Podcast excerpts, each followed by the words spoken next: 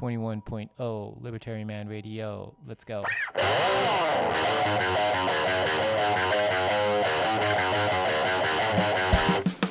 In the long run, we're all dead. Give me control of the nation's money, and I care not who makes its laws. Negative interest rates are the dumbest idea ever. The Federal Reserve is not currently forecasting a recession. Chancellor on brink of second bailout for banks. I've been working on a new electronic cash system that's fully peer to peer with no trusted third party. Good afternoon, Bitcoiners! いかがお過ごしでしょうか今日も Bitcoin on this day 始めましょう。 そう、あの、まあ、 notification 見てるんで、えー今日こんな話したいみたいな、あとこんなこと聞きたいみたいなのがあったら、あ、 Spaces のツイートの下にコメントでも入れてもらったら、あの、 notification 見てるんで、あの、チェックしてるんで、あの、参考にしたいなと思ってます。で、とりあえずは、あの、まあ、今日はちょっとそのバイナンスで、まあ、バイナンスのニュースがあったんで、バイナンスのこととか、まバイナンスのことを話すんだったら、あまあ、取引所のこととか、取引所とか、まあ、ベッコインと取引所、まあ、についてちょっと話そうかなと思うんですけど、まあ、その辺に関連したあの話でもいいですし、あ全然関係ない話でも、あのこれについて話したいっていうのがあったら、あリアクションお願いします。あと喋りたい人いたら、あのそれも見てるんで、リクエストお願いします。まあ、とにかくあれですよね、昨日の日本時間で夜ぐらいに、なんか大きい発表が規制当局からあるんじゃないかっていう、まあ、まあそういうニュースがあって、で、まあそんな、まあどうでも正直いいんですけど、どうでもいいんですけど、あ、まあなんかあんのかな、それともまたこれフェイクニュースなのかなと思ってたら、あ今朝起きてみると、そのバイナンスが、あバイナンスと、あと DOJ って Department of Justice とがこの和解成立したみたいな。で、和解成立して、で、まあ、CZ、あの、バイナスのファウンダーで、えートップの CZ があ辞任するみたいな、あの、そういうニュースでしたよね。で、まあ、あのそうそう、だからいろいろどこから始めるかっていうのも、まあ、いろいろいろんなとこから始められると思うんですけど、まあ、も、も、もともとバイナンスってえ目つけられてて、で、それはまあ当然で、だって、そうそう、まずバイナンスってどういうところなのかっていう話えなんかも、あの面白いと思うんですけど、まあ、バイナンスは今はもう世界最大の shitcoin casino、CEX、centralized exchange ですよね、バイナンスって。で、まあ、だからそんな、で、しかも、あのまあ、なので、そのアメリカが、とかアメリカの規制当局が目を光らせるってことは、まあ、当然っちゃ当然で、で、まあ、もともとバイナンスって、世界最大の、今、今は世界最大の shitcoin exchange、centralized exchange ですけど、あの、 centralized exchange の中では、まあ、そんなに古参ってわけじゃなくて、あの2017とか18と、2017とかかな、のこのバブルの時に、そういうこう crypto とかビットコイン、 cryptocurrencies とかが盛り上がった時に出てきた取引所なんですね。で、もう本当にそういう意味でこう新規参入その時にしてきたけど、もう数ヶ月ぐらいで、えもう一気にこうトップに駆け上がったみたいな、あの、そういう組織取引所なんですよね。で、まあ、最近だったら FTX なんかが、あの、まあ、ちょっとその、バイナンスのドミナンスを脅かすみたいな感じで出てきたけど、まあ、蓋開けてみたら結局 FTX でお客さんのお金を使い込んでてみたいな。あの、で、あと自分のシッコイン。えー自分のシェックコインがあるのは、あの、それはバイナンスも一緒ですけど、あの、そう、まあ結局 FTX で、えー結局蓋開けてみたら全然だったみたいな、そういう話だと思うんですけど、そういう意味でもずっと2017年から、えーずっとトップをこう走ってきている取引所なんですよね。で、まあ、どうやってそこまでだから駆け上がったかっていう話なんですけど、まず、バイナンスの前、プリバイナンスエラーはどんな感じだったかっていうことからやっぱ始めないと、バイナンスの凄さみたいなのってわかんないんですけど、あの、プリバイナンスの時は、あまあ、どういう人たちがいたかっていうと、まあ、そんなに遡っちゃうとあの長くなっちゃうんであのもう本当に2016とか17とか、まあ、世間の一般ピープルがあベッコインとかあのクリプトカレンシーズのことをこう、まあ、知る知る、まあ、多くの人が知った知ることになったこの2016、17、18エラーぐらいから話すとするとそのプリバイナンスはやっぱ中国系の取引所とかあのが強かったんですよね。この不合日だったりとかあ、まあ、もそうだし、まあ、不合日とかあのが強かったりなんかしてであとはあの、まあ、アメリカとか側の、まあ、クラーケンとかそういうところもまあ強かったしあと、まあ、ベッフェネックスとかあで最近はあのこれもまたあちょっとしたちょっとしたビッグニュースっていうか衝撃だったのはベットレックスっていう取引所が最近もうほんと数日前にオペレーションをシャットダウンするっていうそういう発表をしたんですけどもうだからあ廃業なのか縮小なのかちょっと分かんないですけど、まあ、とりあえずオペレーションを縮小しあの停止するっていう発表したんですけどベットレックスっていうところ。ベットレックスなんかもあのその当時を代表する shitcoin casino のうちの一つだしわあとそうだなあとなんかあったかな。うん、まあまあ他にも多分忘れちゃってるやつめめちゃくちゃいっぱいあるんですけど、まあ、代表的なやつとかで言うと、まあ本当だ、クラーケン、えー、コインベース、ビットフィネックス、ビットトレックス、えー、まフオビーとか、うん、あと、あ、まあ、ク、ああと、まあ、クークコインとかもあったかな。まあまあ、なんかとりあえずあったんですよね。あって、で、まあ、これらは、まあ、あったはあって、あとは日本か。日本は、例えば、あコインチェックとか、あの、ベッファイアとか、あと、まあまあ、そうそうですね。その辺、他にもあったけれども、まあ、やっぱその辺が人気があってみたいな状況で、で、まあ、日本人っていう観点で言うと、まあ、日本人はその当時どうやってたかっていうと、まあ、本当コインチェックとか、あビットフライヤーとかで、えっと、アカウントを作って、で、そこにはまあ shitcoin はあったけれども、もう、もう数百種、それを上回る shitcoin の量が海外のそういったエクスチェンジには、セックスにはあったから、日本で例えばビットコイン買って、で、それをこの海外の exchange とかに送って、で、そこで shitcoin で遊ぶみたいなパターンだったんですよね。で、まあでも当時のこの shitcoin casino は、あの、そまあちょっとそうですね、使いづらかったりとか、あとよくあったのは、ま、当時だからいきなりブームが来たから、あすぐサーバーがダウンするみたいな、その価格がちょっと大きく動き出すと、あのサーバーとま、 trading engine がすごい止まっちゃって、え、結局トレードできないみたいな、そういう状況があったりとか、ま、とにかく怪しか、怪しさ満点だったりとかして、ま、でも、その、まだ shitcoin が、あま、そういう意味では、こう、バー大量生成し始めた初期の頃で、でこうやってもまだそういう DeFi で遊ぶとか NFT で遊ぶとか、なんかそういうのも、レンディングで遊ぶぶみたいな、そういうのもまああんまなかったんで、もうとにかくそのシェッコインを買って、でパンプするのを待つみたいなそういうお遊びを当時はまあみんなしてたんですよね。で、なので、その取引所を使うっていうのも、あの、まあなんかこう、価格がいいとか、流動性がいいとか、まあ、セキュリティがしっかりしてるとか、ネームバリューがどうとかっていうよりは、そう自分が狙ってるこのシェックコイン、そのシェックコインを、えー取り扱いがされてるかされてないかみたいなのが、まあ、それがこのキーファクターだったんですよ。どの取引所を使うかみたいな。まあ明らかにこう詐欺、まあでもそうそう、明らかに詐欺られるような取引所とかも、まあ当時は結構みんな使ってたんだと思うんですよね。そう。で、まあ、そんな中で、えー、まだこの頃ってその日本でも規制が導入されるかされないかぐらいのタイミング2017年2017年に日本で規制が確か導入されたと思うんでまだそういうタイミングででしかもまあ日本で日本の取引所とかは規制下に置かれてるんですけど国の規制下に置かれてるんですけどあのこれかなり早かったんですよ。あの世界でも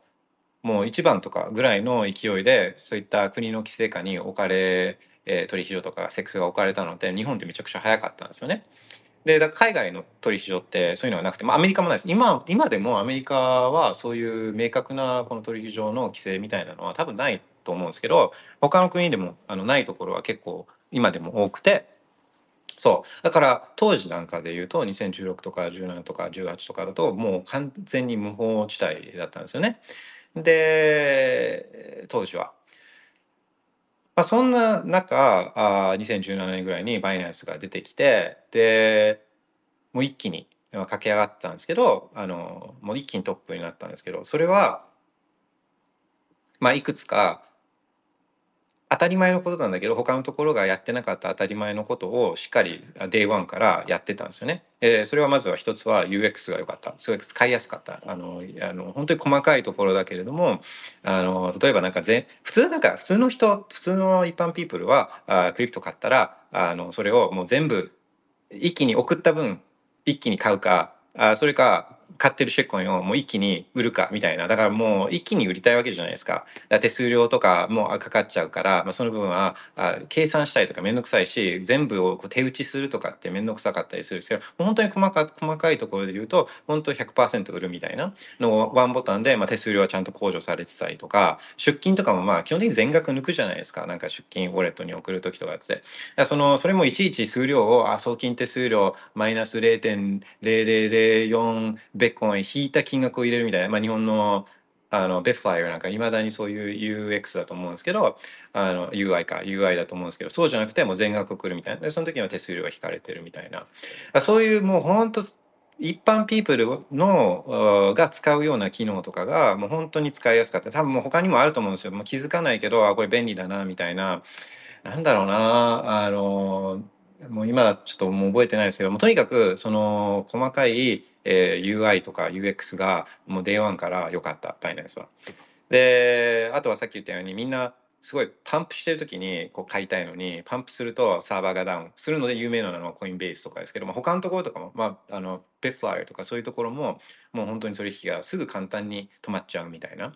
でその辺の,、えーと、あのバイナンスはバックエンドも良かった。あんまりこう取引が停止されることっていうのはまああったかもしれないけどそんなに他のところよりはマシだったんですよね。で、えー、さらにこのシェッコインだみんなシェッコイン当時は本当シェッコインを買うっていうだけだったからあそのシェッコインを新しい The hot shit coin of the day みたいなのがポンと出てくるとそれをいち早くtrading できるようにするみたいな。そういうのがあバイナンスもまた早かった。そういう shitcoin をあの早くこう取り扱いできるようにあのしたのもめちゃくちゃ早かったりとかして、えー、でそういうのもあってもう一気ですね。なんか一気気づ気がついたらもうみんなバイナンスしてるみたいな。で、えその一方で例えばあお客さんの資産とかをこうなくしちゃうとかハックされて流出ハックとかもあるあるんですよハックとかもあるし、あのー流出したみたいなそういう噂とかもああのあるし中には引き出せなかったお客さんとかも、まあ、もちろんそういうエッジケースはあるけれども全体で見るとそういったお客さんの資産をなくすみたいなことっていうのは、まあ、あんまなかったんですよね。あんまなくて。で、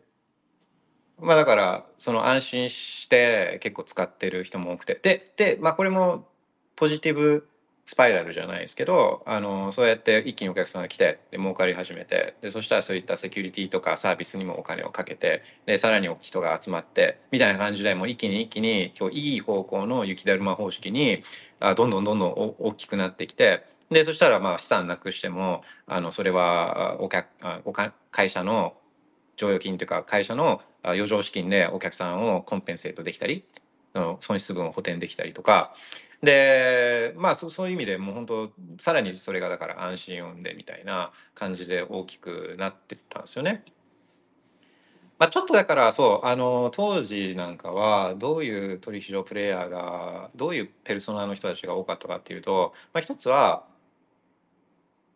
金融系の人たちもともと金融系出身の人たちとかがいたりしてでそういう人たちがやってる取引所プラットフォームみたいなのは、まあ、ちょっとなんかガチャガチャしててあのチカチカしててこうプロプロが使うようななんかそんなようなインターフェースだったりとかあの、まあ、そういうような感じで。でもう一歩はもう金融とかじゃなくてもう極端だったんですね。もう一歩はあのソフトウェア出身というかあのエンジニア出身系の人たちででそみたいなだからまあ金融出身じゃない系の人たちとかのこの両極端ながあってで例えば、まあ、その例なんかは日本のコインチェックなんか日本のコインチェックなんかはもともとやってた人たちってあの金融系の出身の人たちが中心ってわけじゃなかったと思うんでそうするとまあコインチェックが日本で人気あったのはあ本当に使いやすかった。こうパッと見てもう本当お金を送って、まあ、コインチェックなんか当今でこそコマネックスの子会社だったりとかするけど、まあ、当時は本当になんか誰かのブログ記事とかでアフィリエイトリンク踏んで口座作るみたいなそういう状況だったと思うんであのまあそのお金をそこに送るっていうのもそれなりにこうちょっと危険な感じはするんですけどでもまああのみんな最初はそんなに大金買うわけじゃないから、まあ、例えば10万円ぐらいだったらいいかみたいな多分まあそんな感覚でえー、お金を送ってたと思うんですけどそうあのコインチェックはあインターフェースとかが、まあ、すごい分かりやすくてもうあのアホでも送ってもうバイ押せば買えちゃうみたいな。でそれだから販売所でだそ手数料がめちゃくちゃ高いみたいな。あのそういう状況ですけど、まあ、当時はあんまりみんなもそんなに分かってないからとりあえず取引所で買うみたいな。あじゃあしたらあ販売所で買うみたいな。じゃあ取引所。でも取引所の板もコインチェックがと持っててで、コインチェックは、そう、あの、ベベッコインかな？ベッコインの板は持ってたんです。取引所は持ってて。で、まあ、これで、当時面白かった、まあうん、コインチェックが、あそういう意味で好まれた一つの理由は、まあ、コインチェック、スポット？レバレッジかけてない現物ベッコインの板もあったけれども、えーと、あれもあったんですよそのマージン取引ができるレバレッジ取引ができる、えー、板も持っててでそれが同じ板だったんですね。同じ板でこう取引ができたから。だからまあそれはだから流動性もああ集まるしあとそのレバレッジ使ってヘッジすることもできたんですよね。あの現物と板が一緒だから現物と同じ価格で、えー、あのセトルできるから。あの例えばビッファイアのあの FX なんかで例えばちょっとヘッジしようとすると価格が差があるんですよね。あれ、まあ、現物セトルじゃないからあの板が違うんですよ。その現物とあと FX とのね。だからあのヘッジもうまくそこだと機能しなかったりとかもあるんですけどあのコインチェックは同じ板だったんでそういうヘッジとかができたりとかあのしたりしてもうだ結構そういう面白いことはやってたんですけどコインチェックも当時は。あの、そうでもこれはだきそういった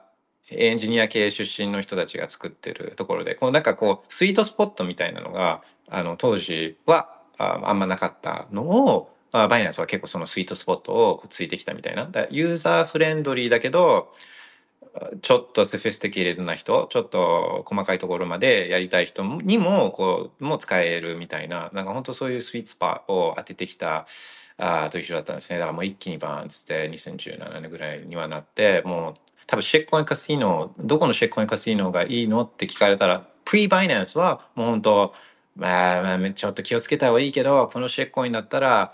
ベフネックスとか、まあ、このシェックコインだったらベットレックスとか、あまあ、アメリカ産系だったら、あの、クラーケンとかがいいんじゃないみたいな、そんなんだったのが、もう、ポスト、ポストバイナンスの世界観だと、あシェックコインカスノをやり行きたいんだったらもうバイナンスじゃないみたいな感じになったんですよね。それだけバイナンスすごかった。そう。で、えっと、それををこう率いてたのがこう CZ で、うん、CZ、そう、率いてたの CZ。だから、まあ、最初に言ったプリバイナンスの時はこう中国系の取引所とかが強かったみたいなのあのはあるあるんですけどでどっちかっていうとバイナンスもそういう中国寄りのあの会社のイメージはあるんですけど、まあ、バイあ CZ はえー、カナダとかかな？カナダとか、まあ、あの西あの西？アメリカ大陸とかでもあ長く住んでたりとか、まあ、日本とかにもいたことはあるけれどももうなんか話してるの聞いたらあの、まあ、感覚としては結構そのあの西の感覚みたいなのがすごい強く持っててでまあそうそうだから中国系の取引所とか使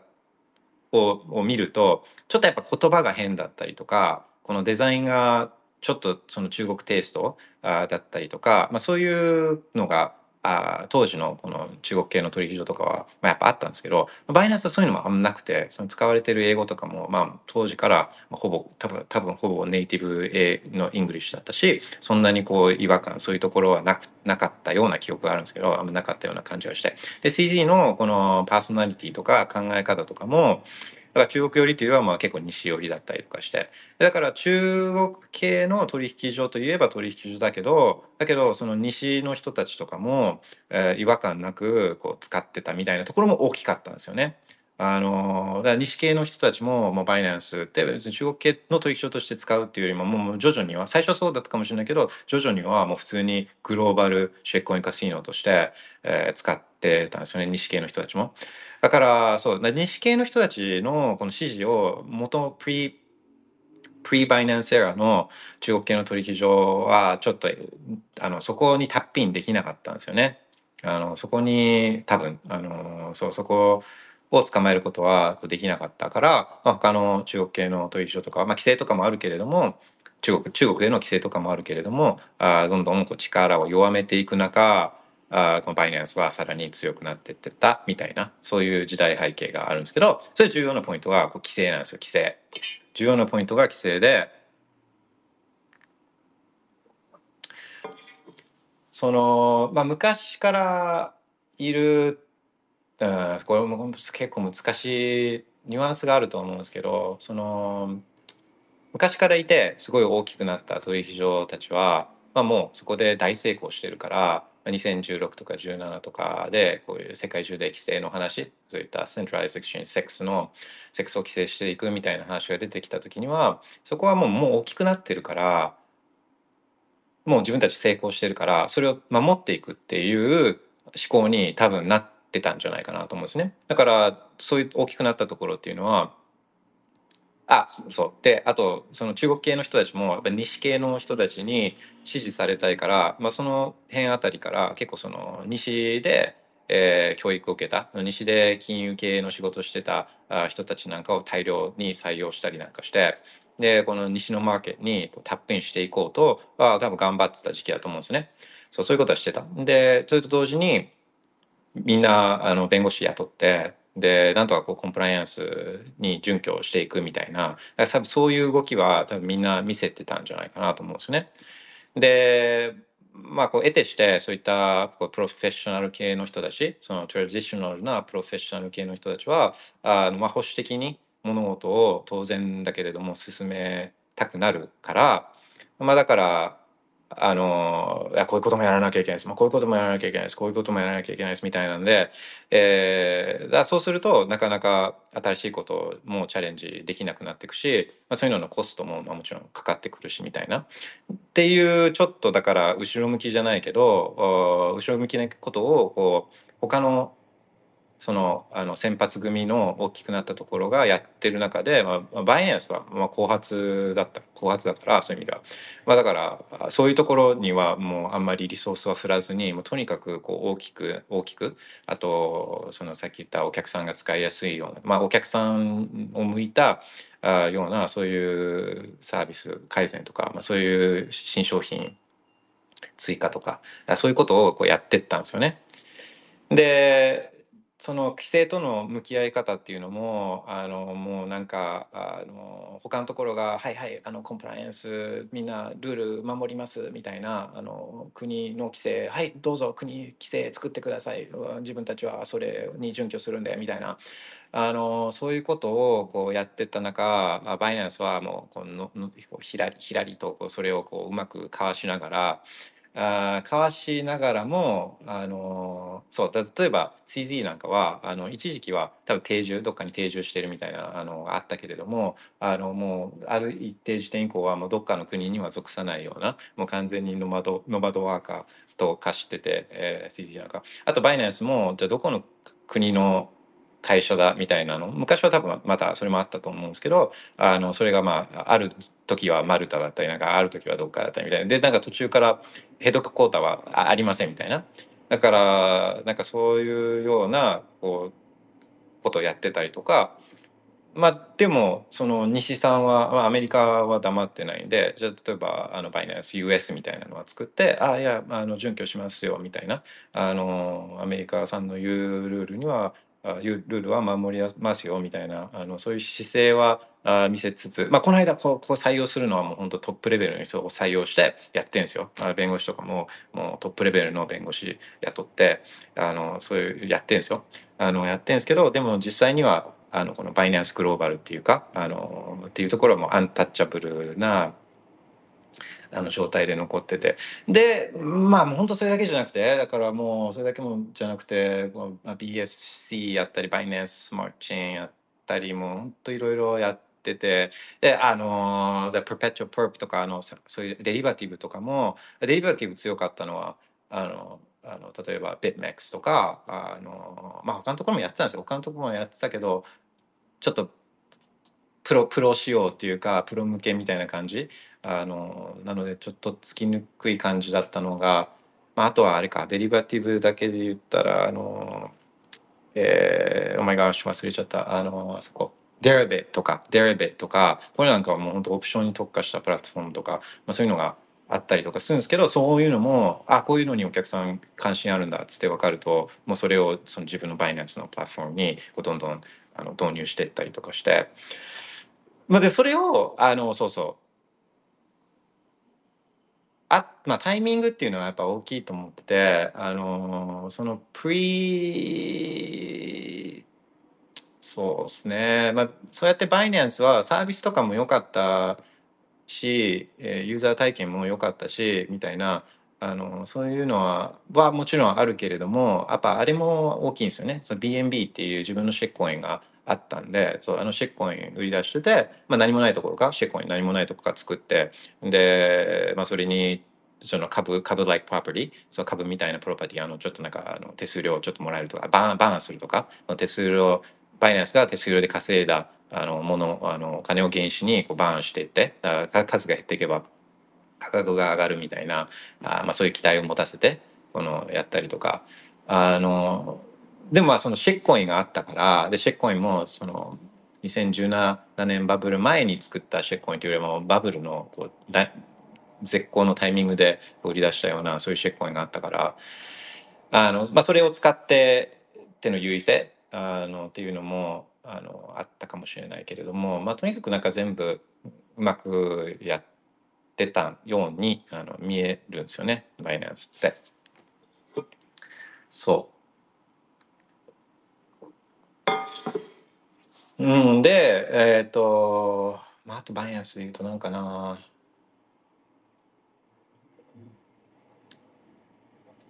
うーん。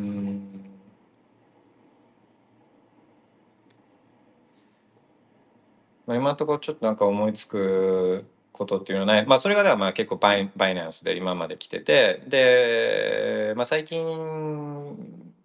まあ、だからそそずっとだからそういう意味でアメリカの規制当局からはあのまあいろいろイチャモンはつけられていてでついにまあ昨日このセトルメントっていうか和解に至ったっていうことなんですけどそうだから和解あそう何何どういうアレゲーションだったかどういうこうあの罪でこう今回、まあ、どういう罪どういう犯罪を犯したかって言われてるかっていうと、えーまあ、全部見たわけじゃないですけどこのニュースのヘッドラインだけ見るとそういったマネーロンドリングみたいなあのそういう話ですよね。まあそれがどうなのみたいな話はちょっとあるんですけどいやだってその誰かのお金を盗んだとかってそういうわけじゃないじゃないですか。でマネーロンドリングっていうのもえうんまあ、ただのお金の送金なんでその犯罪者ってお金を送ることが犯罪なわけじゃないんでそのその犯罪を犯した犯罪を取り締まれよとは思うんですけどあんまりマネーロンドリングってマジであの楽なところお金のところが抑えやすいからだからそこを抑えてるだけでいや犯罪を取り締まれよとは思うんですけどお金を送ることって別に犯罪じゃないからだから e メール犯罪者の E メールって別に E メールロンダリングとか別に言わないしだから、まあ、その辺はどどうでもいいかなと思うんですけどでもまあ政府とか規制当局ってこんなもんなんですよね。だからアメリカ人って多分喜んでバイナンス使ってたのにあみたいな。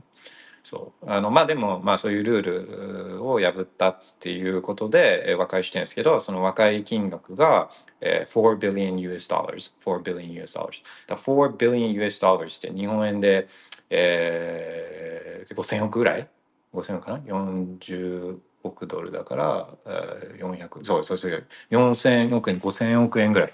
の和解金で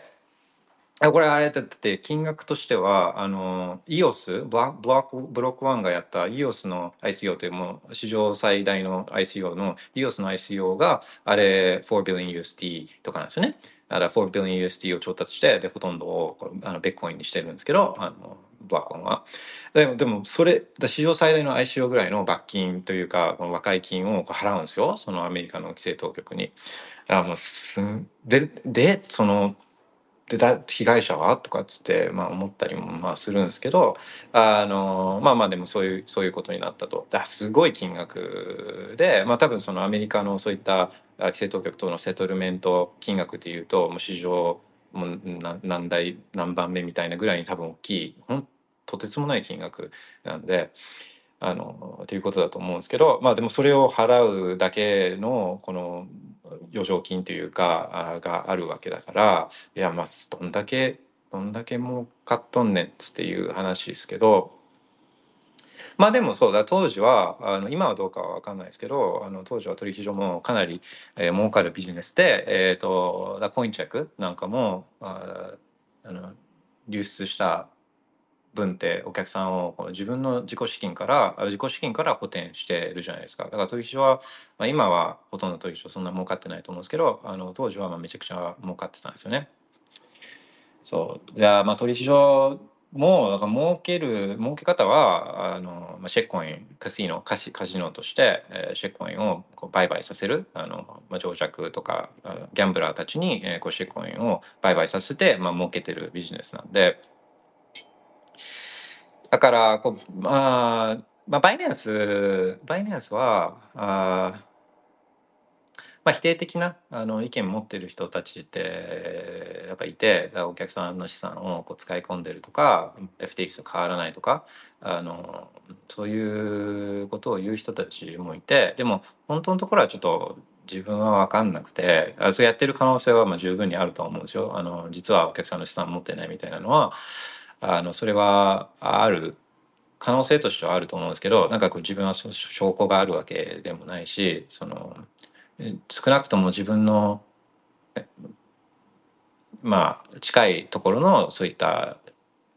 情報とかあと自分の経験とか自分が見てることとか、まあ、実際に CZ とかが話してることとかも聞いたりなんかしてそういうそういったいろいろ情報のモザイクから得られる自分の印象としてはバイナンスはそんめちゃくちゃなんか悪いところっていう印象はないんですよね。ない、ないんですよ。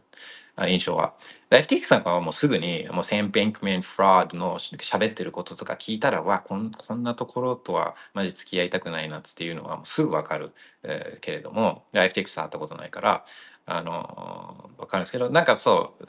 そんなめっちゃ悪い印象があるわけじゃないですね。あのさっき言った有罪体験とかも含めて。で、まあ、例えばビットコインで言ったら、まあ、あのマーケット、マーケットの規模で言うと、バイナンスって、まあ、これ、嘘の情報、あの fake volume、その wash trading って言って、まあ、売り買いをこの繰り返せば、あの金額はグロスで、えー総額では大きく見せられるんで、まあ、本当のところの実際の取引高っていうのは分かんないですけど、あ、まあ、これ、まあ、みんな知ってるから。例えば、コインマーケットキャップとかに行って、まあ、ちなみにコインマーケットキャップも確かバイナンスが買収してたりするんで、まあ、とにかくいろんな関連会社はバイナンス持ってるんですよね。そうそう、バイナンスに、えー、だコインマーケットキャップ、コインマーケットキャップ .com とかに行って、えっ、と、ベッコインっ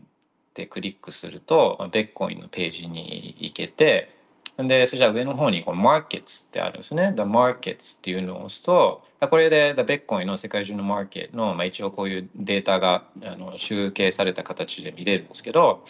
でそうするとこのマーケットを押すとどどのマーケットが一番取引高が多いかっていうその順番で並んでるんですけど、まあ、見るとやっぱ、えー一番はこの BTC、え FD、USD、え BTC、USD って両方ともあのバイナンスなんですね。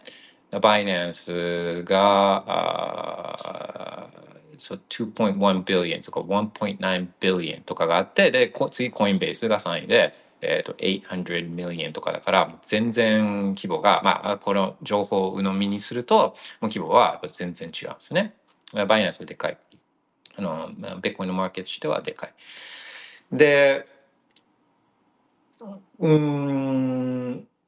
まあ、あと、だから、バイナンスでライトニング、まあ、遅かったけれども、あの、導入は遅かったけど、まあ、一応やるって言った後に、コインベースまだ導入してないけど、あの、バイナンスはライトニングの入出金、えー導入したりとか、まあ、導入してて、で、それも、そう、あの、機能ちゃんとしてたし、あそうそういう、あ、そうそうそうそう。CZ はももともとベッコイン好きなんですよね。どっちかっていうと、ベッコイン。で、だから、まあ、そういうのは、あのこれライトニング導入したりとか、そういうのにもまあ現れたりするんじゃないかなと自分は思うんですけど、まあ、そうやってやってはいるから、このビットコインに対して全体で見るとポジティブっていう見方もできるけど、なんかこう、結局、その shitcoin exchange じゃないですか。だから、その、で、まあ、いろんな、何個あの、バイナンス上に何個その shitcoin がリストされてるのかわかんないですけど、あそこに需要があるからっていう理由で、このシェックコインを何何千っていうかっていうシェックコインを提供する。えーいや、それはフリーマーケット、いや、完全に自由主義、自由、フリーマーケットであるべきだと思うから、まあ、ユーザーを騙したり、ユーザーからユーザーに危害、ユーザーに危害を加えない限りは、そのユーザーが求めるサービスを提供するっていうのはフリーマーケットだから、まあ、それは、それで、まあいいって基本的には思うんですけど、でもやってるのって shitcoin exchange じゃんみたいな、それっていうのはちょっと思う部分は、個人的に意見として思うところはあったりするんですよね。だから、うん、なんか全体としてプラスっていう見方もあるかもしれないけど、いや、でもやってることって shitcoin exchange じゃんっつって、この何千っていう shitcoin を、この情弱っていうか、普通の一般ピープル、一般ピープルって、もう普通にマジでその shitcoin と、関わり持つ理由って、ほとんどの場合ないですからね。ほとんどの場合ないけど、なんかまあ、それが、あの、そうそう。だから、っていうちょっと複雑な気持ちはあるけど、まあまあそれはちょっと置いといて、じゃあバイナンス、まあバイナンスなんかこれでどうなっていくかって言ったら、まあもう、もう当当初の勢い、今までの勢いをこのままキープするってことは、まあ多分考えにくい、えーとは思うんですよね。だから、あの、まあセトルメント、和解したとしても、これでじゃあ、えーアメリカの規制当局がこのままフリーパスするかっつっていうと、まあ、そんなことはないんで、あの、まあ、この後も何か目立つようなことがあったら、まあ、当然刺されるし、えーその和解の一部では罰金だけじゃなくても、まあ、多分だから今後の報告なんか報告したいとか、まあ、多分そういうことはきっとあると思うんですね。まあ、また別の罪状でこう引っ張ってきてとかつってやることもあるからだからまあバイナンス、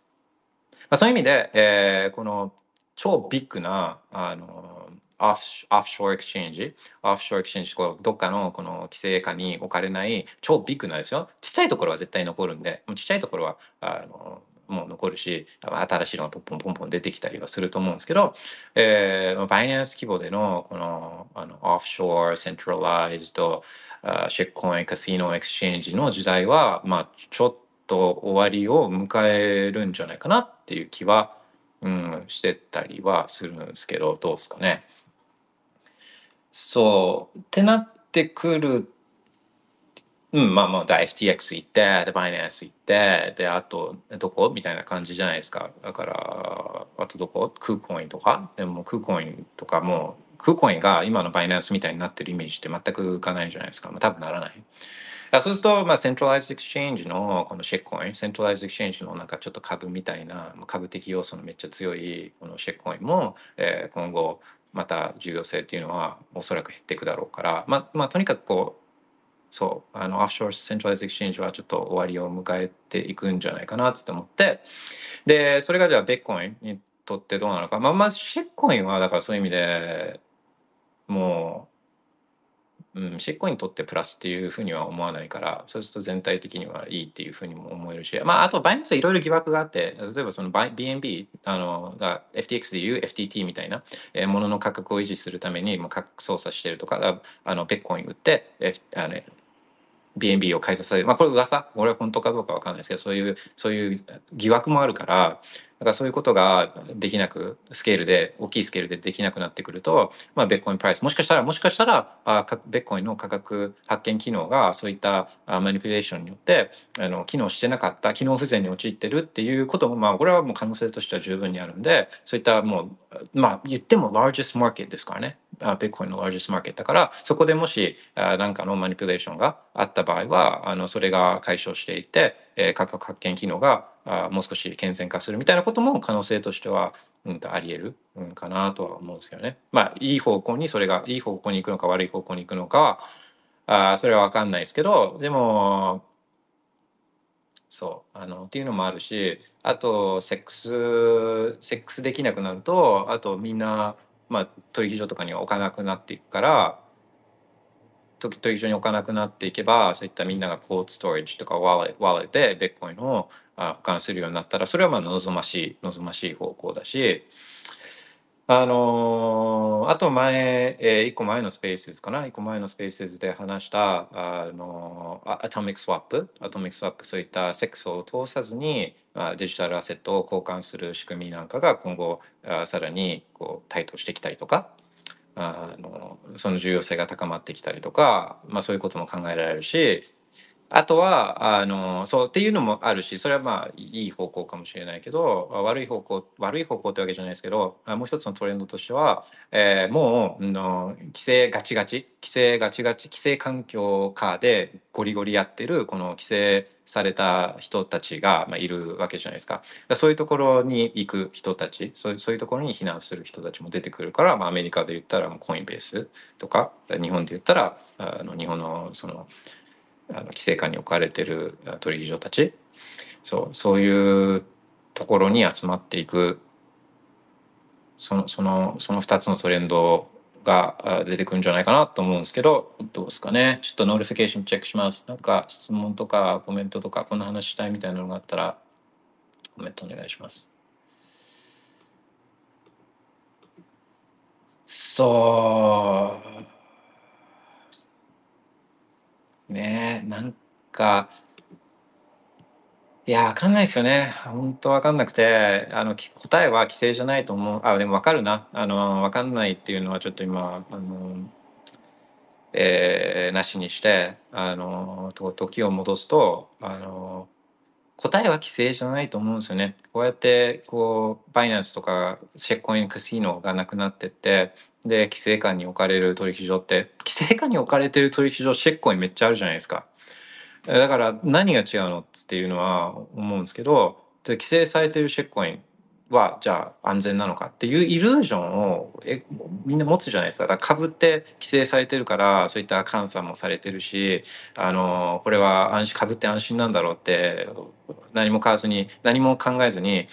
買う人多いけれども株株なんてシェックコインじゃないですかほとんどの株は。ほとんどの株はシェックコインで、まあ、どどんなあの汚いことをしてるかなんかわからないのに、まあ、実際してるとしてるんですけど株なんかは。あのま、汚いって言ったらあれだけどあの で規制ってそういうこう安心安全なイルージョンをこう生んじゃうからもしそのシェッコインとかがカシノだ結局そうでバイナンスが支持されたのって結局なんかなんかエッジケースあるっていうのは、まあ、また繰り返しですけどエッジケースはあるけれどもこのほとんどのお客さんに対しては誠実な対応をこうあの、まあ、シェッコインカシノだけどそのシェッコインカシノの中では誠実な対応をしてたからその支持が集まってでその市場で評価されてたわけじゃないですか。だからバイナンスがあったからもう本当にもうすぐお客さんのお金を盗むようなそういうところにはあのお客ユーザーは行かなかったわけじゃないですか。まあ、行った人もいるかもしれないけどああやっぱバイナンスしとけばよかったみたいな感じであのそういった市場で評価されるわけじゃないですか。であとバイナンスも規制かには置かれてなかったけど、まあ、自らこの、えー、お客さんの資産に何かがあった場合の余剰準備金みたいなのはこうちゃんと積み立ててったりこの確かセーフファンド Your funds are safe みたいな聞いたことあるんですけどセーフファンドを作ったりとかあと Proof of Reserve つって言ってあの、まあ、持ってる、えー、デジタルアセットのベッコインとかのをこのオンチェーン上でこれちゃんと持ってるよみたいなのを開示したりとかそういう実質的にこうやってたんですよやってたんですよね。あので規制規制するとそういう自主的にやろうみたいなあの動きっていうのがもうなくなるんですよだってもう規制されたじゃあ規制が要求する水準の開示しかもしなくなるじゃないですかだから横並びの開示とかになったりとかもう横並びのそういったあの、えー、そういった準備金なんかも、まあ、横並びでこうやりだしても規制で要求される最低水準をやるみたいなそういう動きになっていくんですよね。だからなんか絶対規制はあの答えではないとは思うので、うんまあ、そこはあの別にバイナンスがどうとかっていうつもりじゃないんですけどあの、まあ、規制は答えじゃないなっていうのは思う。えだってこれから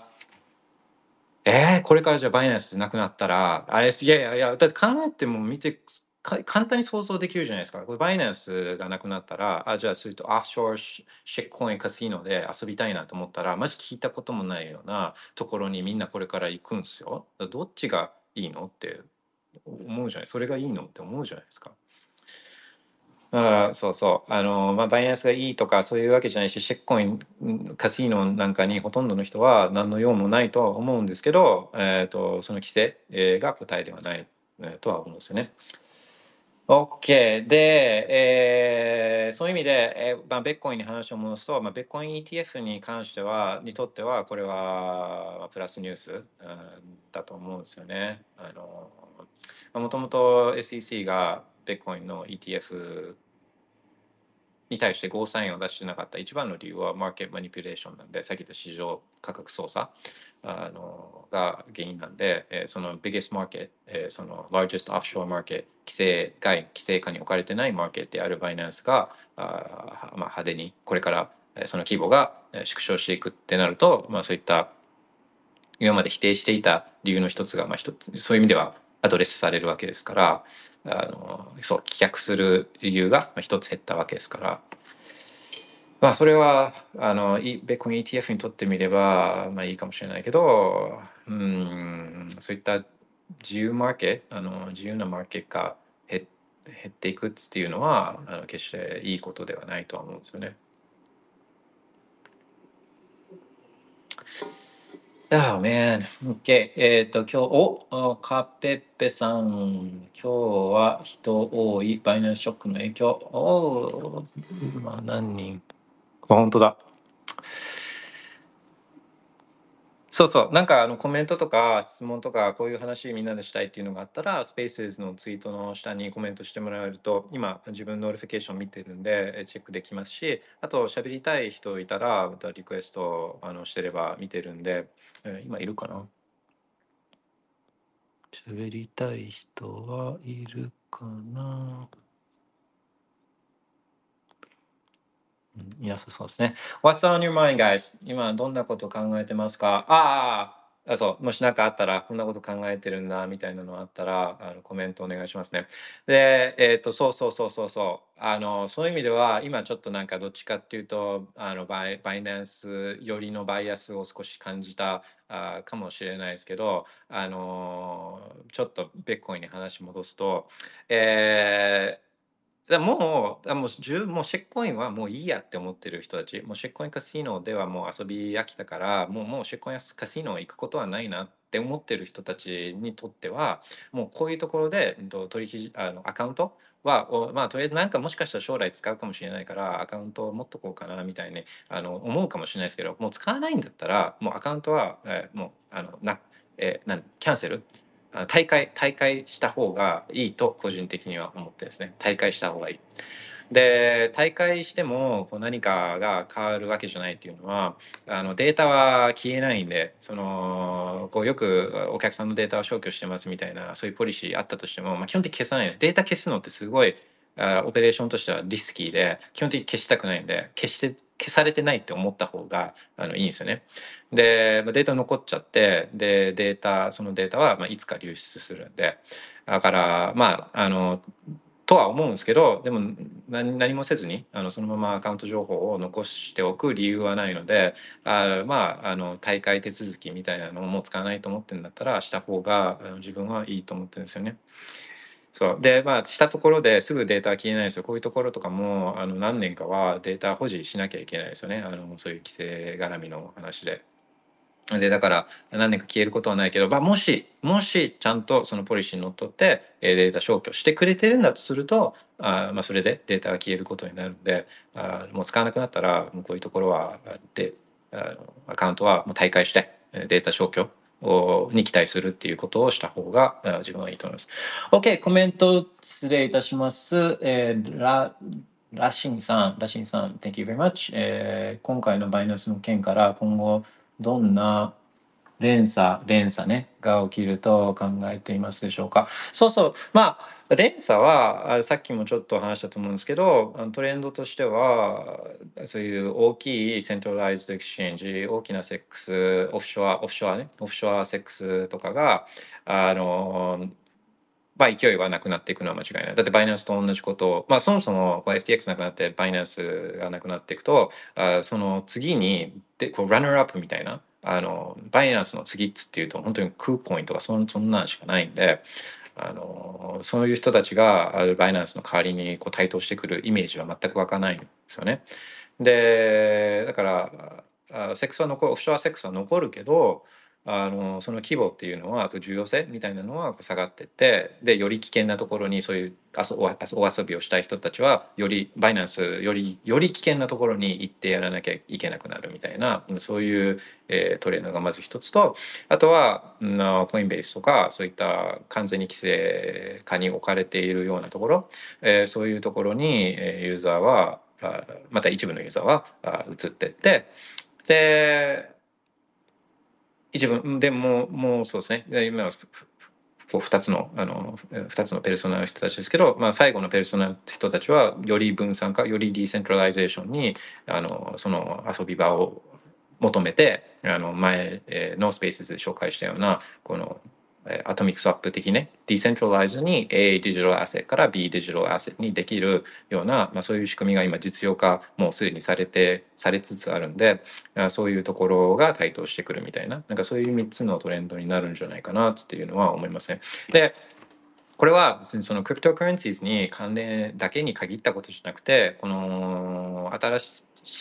こういった金融ゲーム的なものが出てくると同じパターンです毎回このオフショアでまず出てきてそれまだ規制されてないから一定期間は自由に野放しにいろいろできてででも規制当局がそういうのに気づいてきてでまあそうそう規制当局も遅いんですねあの動きが遅い。あのこれはいろいろ理由があるんですけどあの、まあ、単純にその来年のこうこういうことをやろうみたいなのってその前の年ぐらいに決めるじゃないですか、まあ、こういうことを来年の課題にしようみたいな。それで予算取ったりとか人員配置なんかもしたりして。だから必ず 100%1 年は絶対何か遅れるんですよね。で1年だけじゃないじゃないですか。だからそうやってだから遅れてくるんで、えー一定期間の間はこの野放しで、えー放置されるけどあの、まあ、規制当局が追いついてってでそれが規制されていくっていう流れえーはそのクリプトカレンシーに限限る限ったことじゃないんで。そう。でじゃあ完全になくなるかっていうとなくならないですね。オフショアエクスチェンジは、まあ、別にポッてもうあの規制当局の影響力が弱い jurisdiction で立ち上げて小規模でやることはできるけど、まあ、規模が大きくなってくるなってくるくれば、まあ、今回のバイナンスみたいにこう刺されちゃうっていうそういうパターンですね。そうで連鎖ね。連鎖はだから他の centralized exchange。いやまあバイナンスをこう指すのにそれなりのリソリソース使ったりはしてるから。あそうそう。で一回、えー、とその対象を決めてでそこをこう訴追してでなんかのセトルメントまで行き着くとその間にこういろんなノウハウとかが得られてるわけですよね。で、まあ、バイナンスを見ればバイナンスで他の取引所とかとも当然やり取りを裏でしてるからあのそれでじゃあ他の取引所の状況なんかも、まあ、反面調査調査じゃないけれどもバイナンスを調査し調査した系中でこの他の取引所の状況なんかももう把握されてるんですね。で一回今回そういったセトルメントまで追い込んだプロセスっていうかノウハウとかもあるからそのそのフレームワークを他のところに当て当てはめてこう横展開していくみたいなのは初回のところバイナンスよりも簡単になってくるんですよ。だからまああの他のところに今後矛先を向けるってことはまあ考えられるんですけどでももう残ってないんで本当にもうそういう重要性ある規模のところが出てきたら叩くみたいなそんな感じじゃないですかね。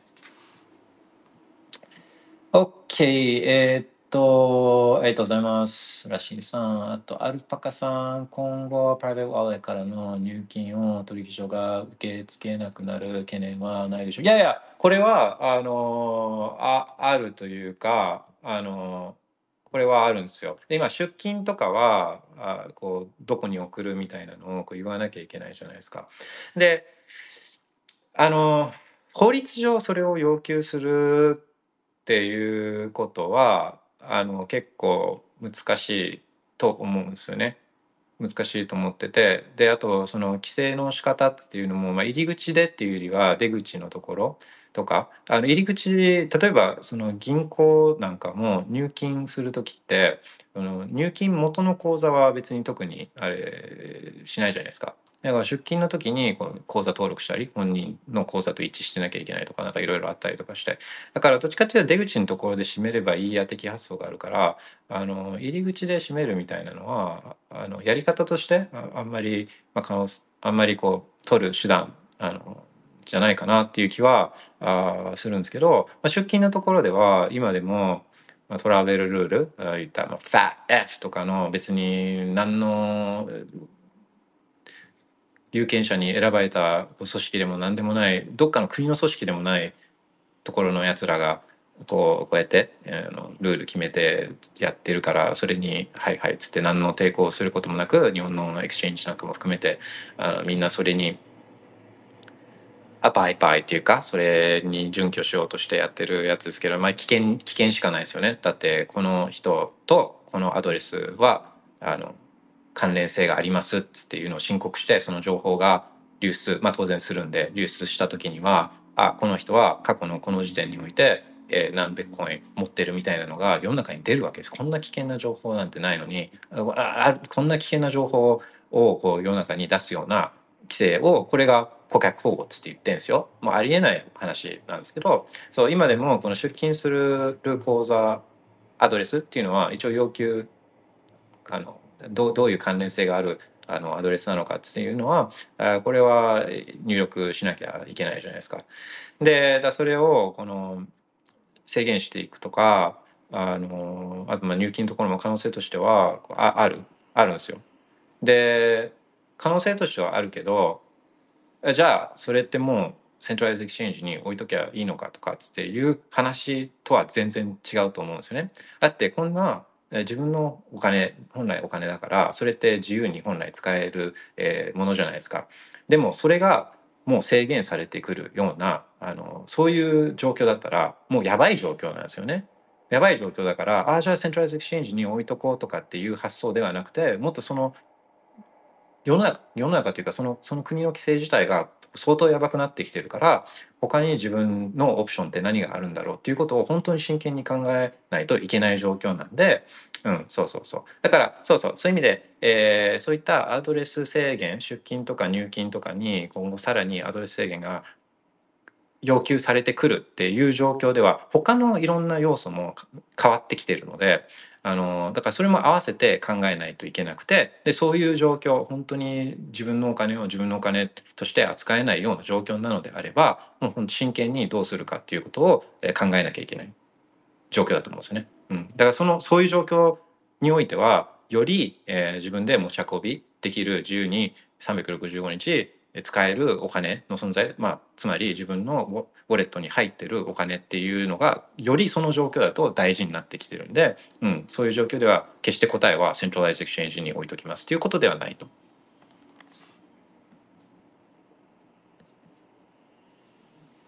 OK、えー、ラシンさん、えー、あ、じゃあ、アルパカさんありがとうございます。ラシンさん、回答ありがとうございます。最後の質問なのですが、いや、最後じゃなくてもいいですよ。えー、今回の件を受けて、今後 BTC の値動きはどのようになると考えているでしょうか。えー、この件から影響して、連鎖的ショックから大きな調整がありそうか、あもう海を出し切って、ハービングまで楽観して、うん、そうそうそう。だから、うん。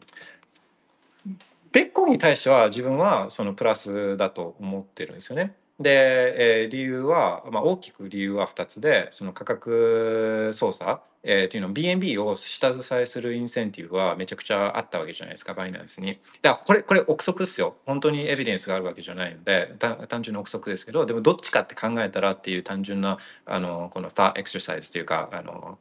お遊びお遊びで連連想ゲームで遊ぶとするとあのバイナンスはえー BNB を下支えするインセンティブがあって BNB 調子良かったですかっつって価格的に調子良かったかっていうと良くないですよね ATH から64%ぐらいもうダウンしていてで BNB に依存してバイナンスのビジネスモデルって BNB にも結構依存してる部分があるから、えー下支えするインセンティブがあるかないかっつったらこれあるんですよね。でそれとビットコインじゃあビットコインを pump させるインセンティブとあと BNB をそこね支え支えるインセンティブどっちの方が強いかって言ったらまああのいくら CZ がベッコイン好きだったとしても BNB の方がを下支えするインセンティブの方がでかいんですよねおそらく。だからどっちかっていうと BNB ビットコインと BNB だったら BNB を買い支えするインセンティブの方がでかいって、えーまあ、考えるのが自然だと思うので、まあ、もし仮にもし仮にそういった market manipulation があったとすると、えーそそこが一つ抜けるんでだからあれと一緒です。FTX もお客さんお客のお客がベッコイン買った時本来 FTX はお客さんの資産を使ってベッコイン買いに行かなきゃいけなかったのにそれしてなかったわけじゃないですか。だ本来あったであろうこうベッコインの開発っていうのが、まあ、そのままなかったんですよね。あの FTX の場合は。だ似たようなことが、まああそこまでのスケールじゃないけどあの似たようなことがもしバイナスであったとすればあのそれがななくなるもしくは減っていくわけなんで今後は。あだからそうするともし価格操作があったとするとネガティブな価格操作があったとするとそれがなくなるから、まあ、そういう意味ではプラス。あともう一つはあだ ETF に関連で言うとあのそういった大きいオフショアマーケットがなくなったことによって、えー ETF がもともと認可される可能性はもうそれ、相当高いと自分は思っているけれども、えー今回のでさらにその、まあ、可能性が高まったというよりは棄却する理由が一つ減った減る、うん、っていうところで言うとうんまあまあこれはそういう意味ではプラスなんじゃないかな。まあまあ、マイナス要素もそうか。マイナス要素も見とかなきゃいけなくて。まあ、とは言っても、えーそうそうさっき見たように、さっきさっきコインマーケットキャップで見たように、ベッコインの largest market なんで、えー、とバイナンスは。だから、またベッコインをバイナンスで買ってる人は確かに多くて、で今まではそれを non-KYC で、ままあ、できたわけですよね。だからそれができなくなるから、そういった開発、まあ、売り圧もなくなる一方で開発も減るんじゃないかっていう見方は、まあ、もちろんできる、うんけれども、えー You guys gotta realize あのここでちょっと気づかなきゃいけないのはもうそういうバイナンスとかそういう centralized exchange コインベースとかでリテール一般ユーザーが買う規模とは全然違う規模のお金がこのベッコインスパー ETF が認可されてリリースされたら入ってくるんですよ。全然違う規模の金額が。だからそのバイナンスのマーケット今存在するこのだバイナンスを使って USDT 使ってバイナンスで買ってる人たちっていう人たちいるじゃないですか。ここの人たちとはもう重要度が全然違うぐらいのお金が流れ込んでくるんでそうするとあのバイナンスというマーケット今のあるバイナンスの USDT マーケットが仮にちょっとなくなったとしてもあもうそれを上回るぐらいの開発がまあ来ると自分は思ってるんで、うん、そう。結構その ETF ベッコインもうすでにベッコイン勉強してベッコイン入手してる人にとってみ見るといやもうもうその入手する手段なんかもあるんだからもう入手する人たちはもう入手しきってるよってちょっと思いがちなんだけどそれはちょっと curse of knowledge だと思うんですね。curse of knowledge って、えー自分に自分にとって当たり前のことを、まあ、他の人にとっても当たり前のことだとちょっとちょっと思っちゃってる部分はあると思うんですけどほとんどの人たちはそうじゃない。ほとんどの人たちはあのベッコインほしちょっと興味あるけどどうやって買えばいいか分かんないしちょっと怖いあのベフライとかコインチェックってお金送ってでしかもえ何？ウォレットとか買わなきゃいけないの？みたいな。えしかもソフトじゃダメでハードって何？みたいな、うん、え？コールドじゃなきゃいけないの？みたいな。でも寒いんだけど？みたいな。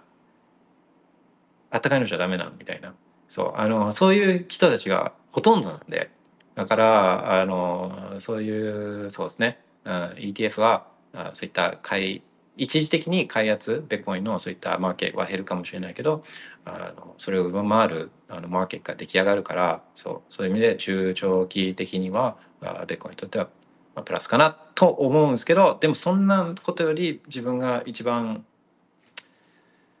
あのメッセージとして持ってるのはその自由のマーケット、えー、マニピュレイされてたかもしれないけどバイナンスって規制されてるから安心です。ここでここを使ってくださいって誕生したわけじゃないじゃないですか。まあいろいろ悪い部分もあるけどこのシェックコイン発行したお金でやるとかまあそういうのはあるかもしれないけどでもユーザーマーケットがここはいいっつって言って、えー、ここ使いたいっつってマーケットが決めたあの自分の意思で決めたところなわけじゃないですか。そういうところをそうあの規制で規制で使えなくさせるっていうのはあのこれは決して解決にはならない、えー、っていうのは、まあ、自分のメッセージですかね。ありがとうございます。Thank you very much. 他に何かあ質問とかコメントとかあれば。ああ、本当だ。今日は。あ、あとそうそう、大事なことで言ったら、あ聞き逃した人いるかもしれないんですけど、まあ、バイナンスこうなっちゃったから、もう多分もう使うことないなとかって思ってる人がもしいるんだったら、もうアカウントは削除しちゃった方が自分はいいと思ってるんで、あのそれはバイナンスに限らずね、あの他の shitcoin exchange で、えーまあ、この shitcoin 買うために作ったアカウントでもう使ってないのがあったら、もうそれはもう、あのデータを消去してくれることを期待して、退会手続きをしちゃうっていうことはやった方がいいんじゃないかなっていうのは思います。おお、ラシンさん、ものすごく勉強になります。ご回答ありがとうございました。Thank you for the question. Thank you very much. そうね、日本の取引所とかも、そう、さっき話したように、えっ、ー、と、まあ、面白かったといえば面白かったんですよね。あのその2016、17時代はあの結構、まあ、日本の取引所とか面白かったというかそうクラーケンとかクラーケンってアメリカの取引所ですけどあのそれが日本にあってですねでそのクラーケンはあドル入金ドル入金ができたんですよ。ドル入金が。円入金もまあできて、円とドルのベッコインペアがあったんですよ。そうそうそう、思い出してきた。そう、円とドルのベッコインペアがあって、で、そこに価格差があったんですよね。あったんですよ。ドルと円とのペアの間に価格差があって、あ、そう、と、と、クラッケン、そう、クラッケンのドルペアと、あと、コインチェックの BTCJPY ペアとの間に価格差が結構生まれてて、思い出してきた。で、えー、そうすると、だそこだからアービトラージュって最低取引って最あんあんた最低じゃないですよあのこの高いく買あの安く買って高く売るかそのあの高く売って安く買うみたいなことでその差額を差額の利益を追っていくことをこう、まあ、ノーリスクでノーリスクで追っていくことをこのアービトラー最低取引って言うんですけどあのそれがあのあったんですよ。そのクラーケン USD BTC ペアとあとコインチェック BTCJPY ペアの間で。でこれノーリスクな、まあ、ノーリスクにできるできたんですよね。でっていうのもあのあれです。そのそこで出てく登場するのがコインチェックの、えー、現物と板を共にしていたこのマージントレードこれを使えばあのローコストでヘッジしつつ、えー、このアビトラージュするみたいなことができたりとかなんかそういうのはあのまあまあそういうのは好きな人が当時は結構そういうのに盛り上がってたっていう感じですね。でそうあの当時はですね、えー、その日本で、えー、日本が世界でもあのかなり早いっていうかもう本当に1番目ぐらいの勢いで、えー、取引所セックスに対するこの国レベルでの規制を導入したんですよね。でそれが、ま、資金決済法っていう法律なんですけどあこんな話は興味ないかもな。あの OK ちょっと一瞬離れるのでもしこんな話が聞きたいとかつっていうのがあったらとか質問とかでも何でもいいんで、えー、コメントに入れといてもらっていいですか。で1分ぐらいしたら戻ってくるんでで戻ってきてあの特になければ、まあ、今日はお開きにしようかなってなんか思ったりしてます。じゃあ I'll be back.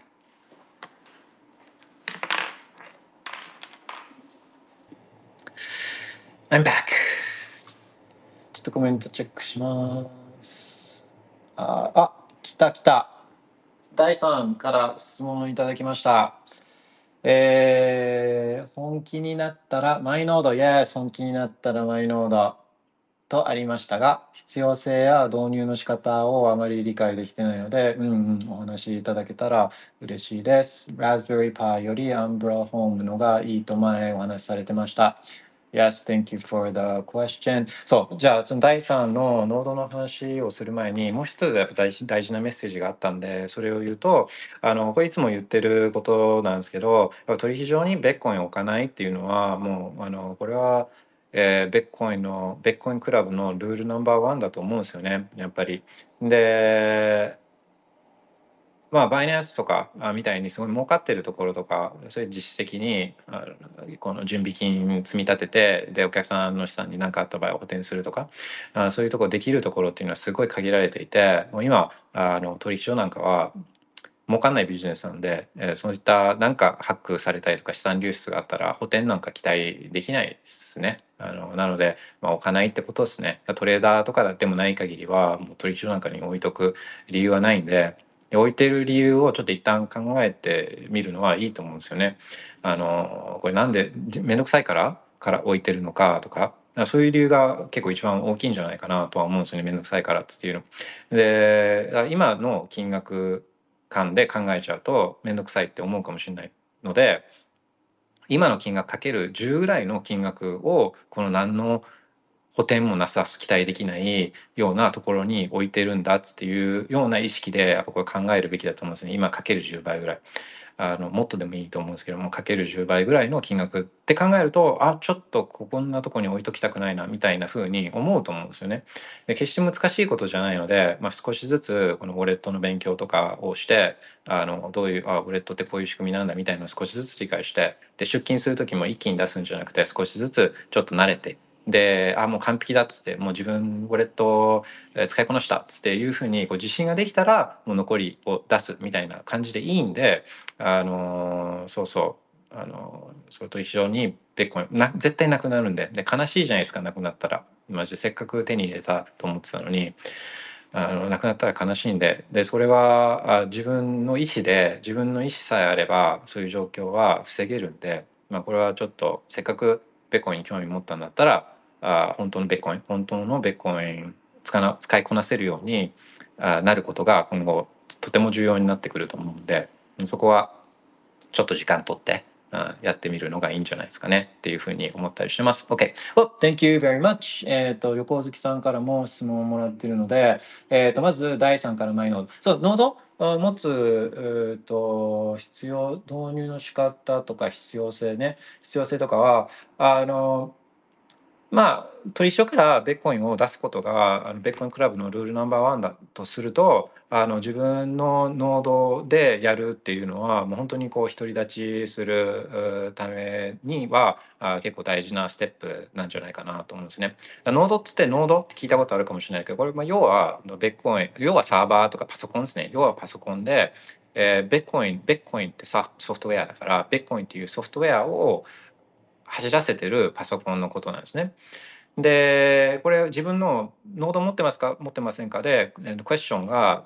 アンサーが、あの、持ってません。って、ノード自分は持ってませんっていう人、手挙げてください。で、手挙げてる場合は、あこれは他の人のビットコインのノードに依存してる状態なんですね。だから、ウォレットとかで残高度が見えると思うんですけど、あの、だから送金送金するじゃないですか。送金するときに、あ、なんか、そのままインターネットが吸い取ってくれてるような感覚あるじゃないですか。この送金、送金取引のこのあのデータを、トランザクションデータを。いや、そんな、そんな、まあ、そういうことではなくて、これはどっかのベッコインのノードが、えーそのデータを処理したりしてるんです。残高を表示させてくれたりとかしてくれてるんですよね。こういうところがそういった情報をあのまず提供しなくなったりとか取引を受け付けなくなったりとかあと取引データを改ざんするようなことがあってあ場合はベッコインの取引できなくなっちゃうんででそれをこう可能にしているのが自分のベッコインのノードなんですよね自分のベッコインのソフトウェアなんですよね。でそれそのパそのパターンというのは可能性としてはその取引ノードウォレットオペレーターがこの取引データを改ざんするっていう可能性は、まあ、そんなに高くないかもしれないけどあまあこれはもうあの現実としてあるリスクとしてはやっぱプライバシー情報ですね。ウォレットを使ってて自分のノードを持ってない場合はそのウォレット提供者のノードを使ってるってことはあこのユーザーはこんだけベッコンあるとかこのアドレスはこのユーザーに関連したものだっていうのはこれはもうそのウォレット提供者ウォレットサービスウォレットを提供しているそういう運営者というかあの会社はには全部筒抜けだっていうふうに、ま、思わなきゃいけない。まあ、それを回避する方法として、えー、VPN 使うとかあのそういうことはもちろん考えられるけどあのまあそういうのに依存せずできるようになるのがこれがノードなんでベッコインのノード。で世界中にはこれは何万ってあるんですよ何万って。だからベッコインって分散してるっていうのはこのノードが分散してるから。だから、まあ、全部そのプライバシーコンサーンとかあと取引データを改ざんされちゃうかもしれないとかっつっていうあのリスクとかが全部自分に無縁だと思ったとしても、えーそのノードを持つことで、えーベッコインの分散性、えーに、えーあの貢献するっていう側面もあるんですよね。そして何より何より、えーそのベッコインのレベルが上がる。だってノード持ってないってことはこれはまあちょっと言い方濃くかもしれないけどやっぱセカンドグレードシティなんですよね。あのレベルが低くなっちゃうんですよそのあのベッコインのレベルが。だって、えー自分のノード他の人の依存他の人のノードに依存してるわけですからやっぱレベルが下がっちゃうんですよねこのあの階級の中では。あのなので自分の階級レベルをこう上げる方法につながるってことはベッコインの理解につながるんであのまあそれってどういうこと？ちょっと分かりにくいんだけどっつって思ったらもう単純な話で、えーベッコインのノードを使ってない人ってかノードを持ってないとかノードを立てたことがない人はそのことについて話すことができないんであノードはなんか聞いたことあるけど、うん、なんか自分はやったことないなみたいなとやったことある人だともう全然そのベッコイの理解が全然違う。とかもあったりするんで、えっとやり方やり方はあ一番簡単なのがあそうアンブレルっていうのがあサービスっていうかあのさんああのそうサービス提供してる、まあ、アンブレルっていうのは OS なんですけど、えっと、その OS を使えば簡単にビットコイン関連の、まあ、ビットコインのノードもそうだし、えーライトニングライトニングを他の人に依存せずに使えるようになるためにはあのライトニングのノードも必要なんですけどそれそれらを簡単に、えー立ち上げてで管理、えーさせてくれるあのそういうサービスが Umbrel なんですけど Umbrel 簡単です。 Umbrel スタまずスタートしたかったらあラズパイでもできるんですけどあの今から始めるんだったらラズパイよりはもうちょっと性能がいいマシンの方が良くてで、まあ、古いパソコンでもいいし古いパソコンでもいいし、えーアンブレルが提供してるのが最近提供し始めたのがアンブレルホームっていうやつでそれはまあそれなりにパフォーマンスがいいデバイスにもう本当に電源入れればもうあのベッコインベッコインのノードをこう走らせられる状態になるようなもうワンワンバトンでワンバトンソリューションであのプラグインプレイでいけるやつがあるんで、まあ、ちょっと高いですけどあのそういう始め方としてはアンブラが一番簡単なんじゃないかなと思います。まあ、それじゃなくても、うんとちょっとストレージスペースが空いてるえーラップトップとかあの古いパソコンがあったらあのベッコインコアベッコインコアのとベッコインのノードは普通に MacOS とか Windows とかにもインストールできるんで、まあ、今、えーどれぐらいだろう？600ギガバイトとかあのベッコインのベッコインのそのあのデータブロックチェーンのデータがあ今で2009年からバーッつってこうあるこう14年間で積み上げたデータ容量が今600ギガぐらいあるんで、まあ、その使わないパソコンに600ギガのあのストレージスペースがあればあの試しにそのベッコインコアをダウンロードしてインストールすればあのそれは使える普通のパソコンでも使える。あまあこれも例えばさっき言ったウォレットのバックエンドウォレットをあのパソコンでウォレット使ってるんだったらそれ参照するノードをそのウォレットプロバイダーのノードじゃなくて自分のパソコンにインストールしたビットコインのソフトウェアノードに向けることもできるんであそうそれなんかはすごいいいスタートだと思うんですよね。あでこれあそれでちょっと試してみて、えーもうちょっといろいろやりたいなみたいなライトニングとかいろいろやりたいなっつっていう時はまあまあ Umbrel ちょっと検討してみるとか、うん、そういうやり方がいいんじゃないかなと思いますね。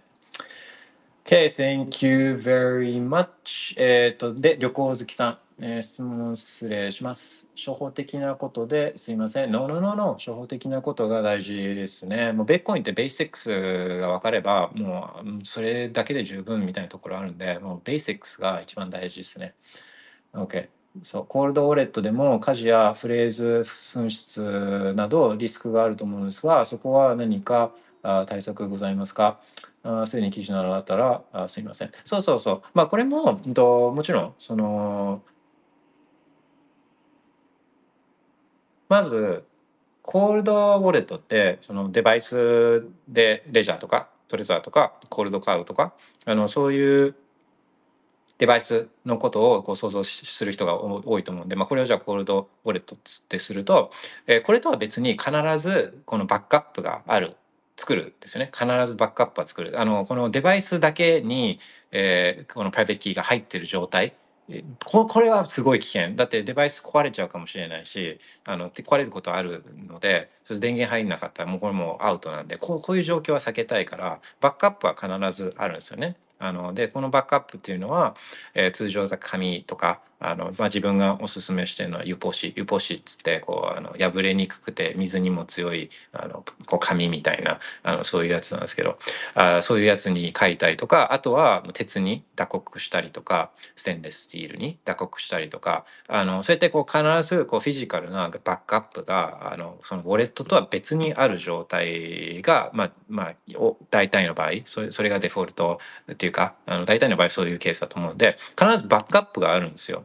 必ずバックアップがあるんで避けたいのは一発アウト一発全滅アウトをあの避けたいのでだからこれウォレットデバイスだけだったらこれもこれがこれに何かがあった場合はこれ一発アウトなんでこういう状態ダメですね。だからバックアップが必ずある。そのバックアップは同じところに置いてたらこれ一発アウト可能性あるじゃないですか。火事とか洪水とかあるか分かんないけどあの泥棒が入って両方持ってっちゃうとか、まあ、それはリスクあるから。だからこれは地理的に分散させるんですよね。一般的には。だからその地理的に分散ってどこだ？これはもう自分の生活環境とか自分のライフスタイルにとか住んでる場所とかに合わせてそこはちょっと自分でイマジネーションあの働かせて考えなきゃいけないけれども、まあ、例えばあの実家に置くとかあの、まあ、銀行の貸金庫に置くとかあの会社の金庫に、まあ、自分の会社やってた会社の金庫に置くとかそこはその自分に合ったところに、まあ、要は分散させるわけですよね。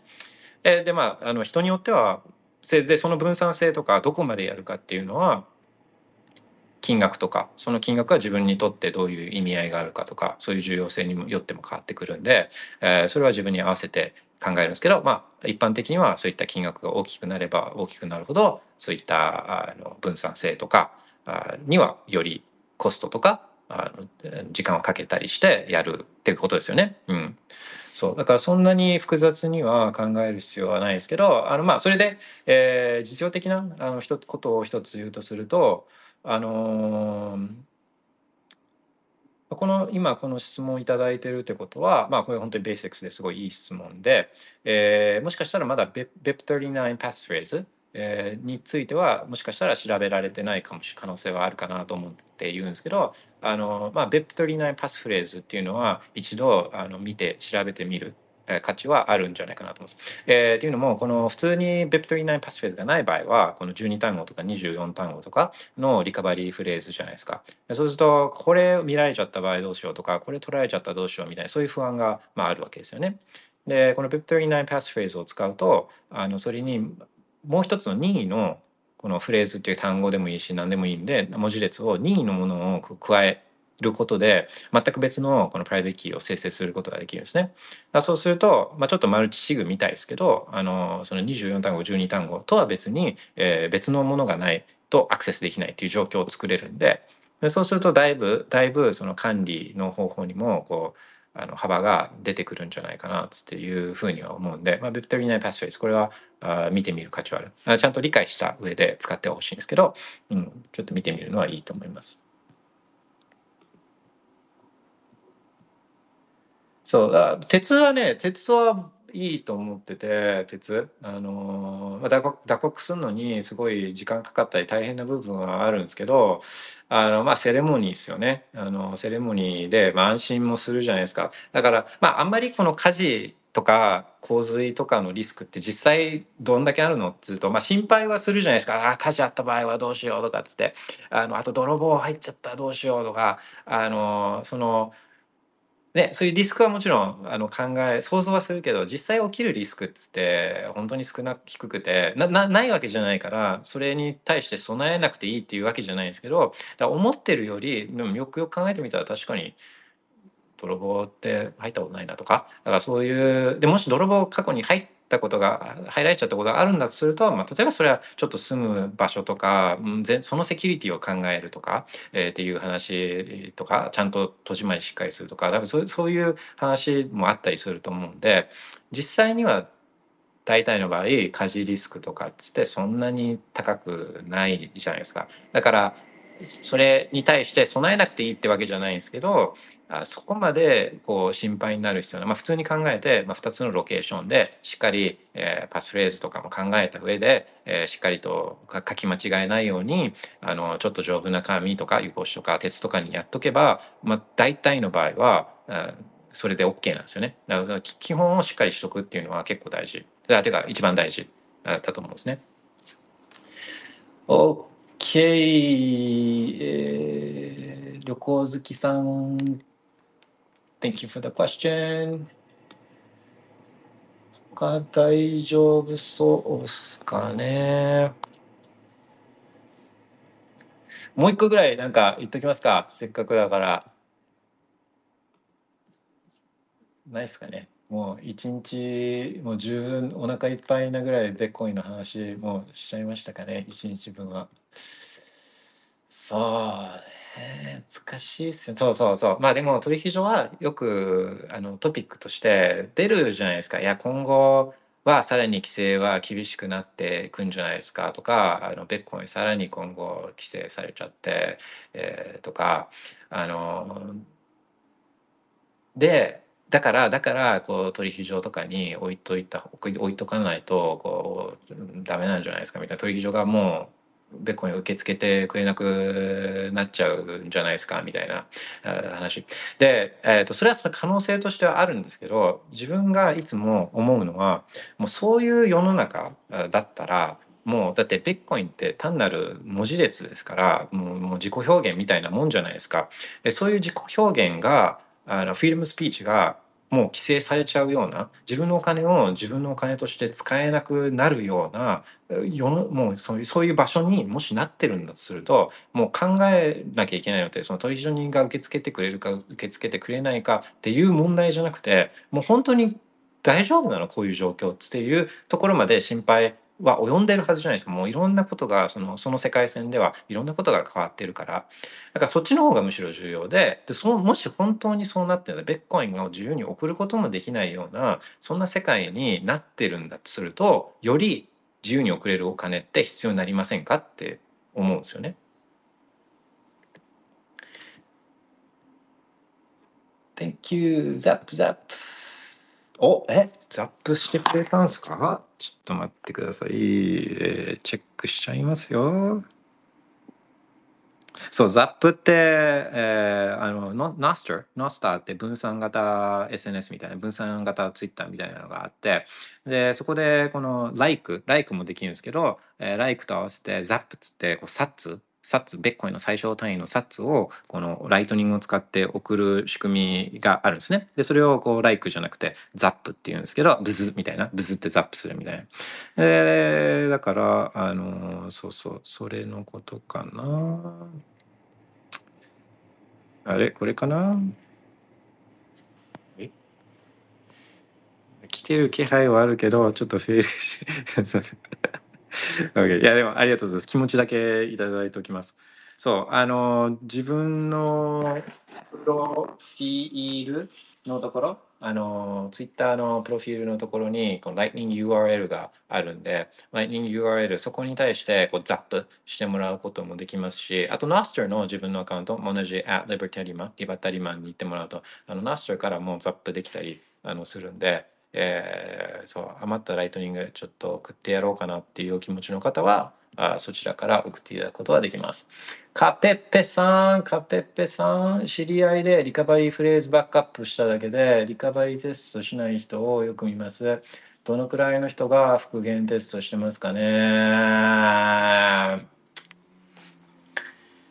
これね、そうなんです。これ状況としては、まあ、あのハードウェアウォレットとか、あのホットウォレットとかで、一番最初にこのウォレット作った時に、このバックアップナウとかって出る出るじゃないですか。で、12単語とか24単語が出るから、まあ、それをこう書き写してっていうことをやると思うんですけど、そしたらまあ大体最近のあの UX だと、えー一回こう聞いてくるんですよね。ちゃんと書き留めたかどうかをこう確認するステップが一回入るじゃないですか。だからこう3個目の単語はなんだみたいな。で3個目の選んでとかっつって。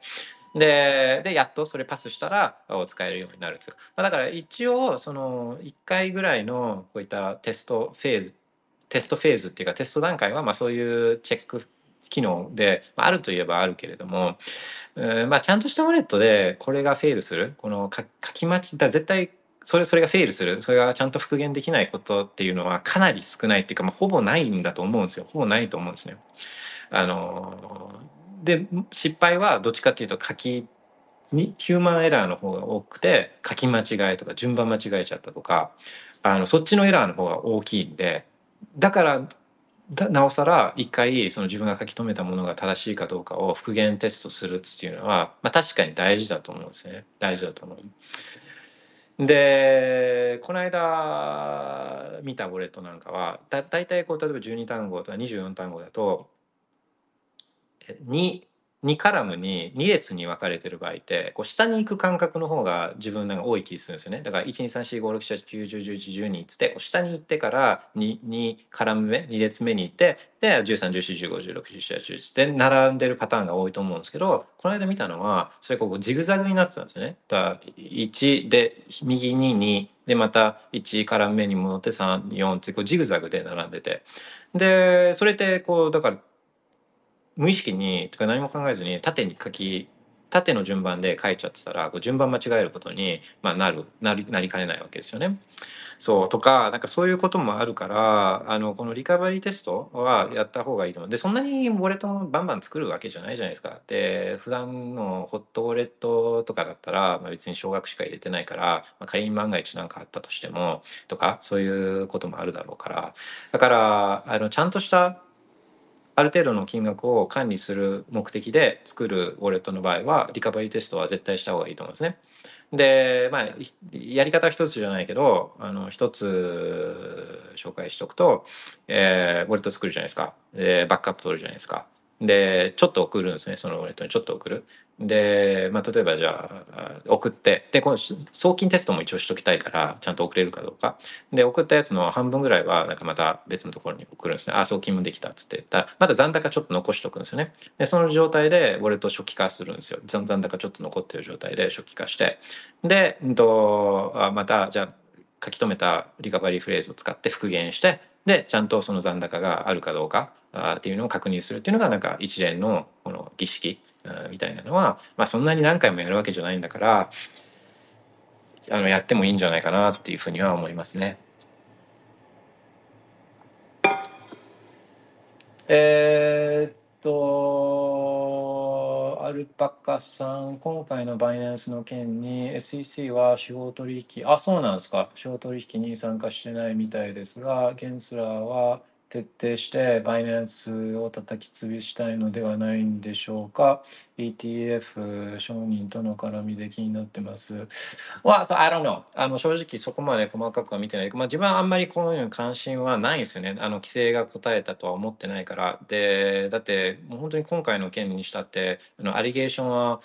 アリゲーションはあマニーロンダリングじゃないですか。で、マニーロンダリングってマジちゃんそういう意味で、まあ、おかしいと思うんで。あのそもそものなんかなな何の罪なのかっていう話、えー、だお金送金すること自体は犯罪じゃないから。だ犯罪者がお金を送金することが犯罪っつって言ってるわけですけどいやその犯罪を取り締まれよっつって思うんですよね。えー、でで、うんと、そのじゃあ影響？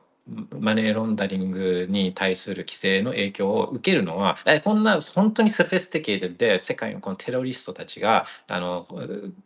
が本当にこの取引所とかがやってるなんなんちゃってこの KYC みたいなのに引っかかるわけがないじゃないですかどう考えてもでその影響を受けるのってどっちかというと何も悪いこと考えてない、えー、You and Me みたいなこの一般ピープルがその影響を受けるわけですあの写真撮ってセルフィーと身分証明書送ってそれ流出するじゃないですか100%流出するじゃないですかその個人情報とかが。でウォレットのアドレスと自分の情報を出してもこれ100%流出するじゃないですか。で超危険な情報じゃないですかこんなの。でだから普通にそれの影響で危険にさらされるのって一般ユーザーなんですよね。でコスト当然取引所だってめちゃくちゃコストかけてこういう KYC とかアンチマネーロンダリング対策対応を対応ですよ。対応をするんですけどそのコストを払うのっていうのはユーザーですよ。ユーザーが、まあ、手数料とかあそういうのから。あとはサービスの劣化。そういうのにコストが回したらサービス当然その他のところにあのリソース触れないんでサービスの劣化とかを通じて結局ユーザーが負担するんですよね。こういう何の効果もないあの効果がないどころかユーザーに危害を加えるようなあことに対してこうユーザーがそういうのを負担することになるんで。そうでだからあんまりこう関心はないんですけど、あのー、まあ、SEC が小取引に参加してないみたいがこれが本当かどうかちょっと分かんないですけど、まあ、もし本当だとするともともと SEC っていうのは、まあ、証券証券のあの規制をするあの機関なんで、え今回のアンチマネーロンダリングとかとはあちょっとそのあの監督する分野が違うんですね。だからゲンスラーとかが、まあ、どっちかというとこう関心があるのはこの違法証券えー、とかをこのアメリカの投資家アメリカのあの国民に対して、えー、提供したかどうかっていうのが、まあ、ゲンスラーと SEC のこの観点フォーカスエリアになるんで、まあ、今回のそのあのえー、セトルメントとはちょっと趣旨が違うんですよねこれは。だから引き続き SEC と何かその訴訟が続くとかあの SEC に訴追されるとかっていうのはもう全然これはありえるしありえる今回の今回のセトルメントとその SEC が、えー、この気にしているところっていうのはちょっと違う、えー、っていうのはある。で、えーと、その ETF 絡みで言うと自分が見てるのはあのどっちかというと価格マニピュレーションの方。だからバイナンスの重要性があの下がってくればあの SEC が今まで棄却していた価格操作されているっていうところのあの影響度バイナンスの影響度が下がってくるからあそういう意味でこうプラスなのかなっていうふうには思ってるんですね。まあ、違法証券まあ違法証券なんですよ。だからああいうのは、まあ、だってイーテリアムそう。イーテリアムもあの他のシェックコインも。そうそう。SEC の最近クラーケンに対して新たに、えーと、こうあの訴追してるんですけどそうクラーケンに対してね。アメリカのと一緒に対してでその中にこのこれこれらは違法証券あのですっつって SEC が言ってる中に例えば、えっと、ICP とか、えー、SOL ソラナとかあのそういうコインが入ってソラソラナなんかいい例だと思うんですけどソラナとイーテリアム何が違うのっつって全く一緒っすよね。全く一緒。そう。だからあのー、そこれらは違法証券なんですよ。今のルールにのっとったら。そう。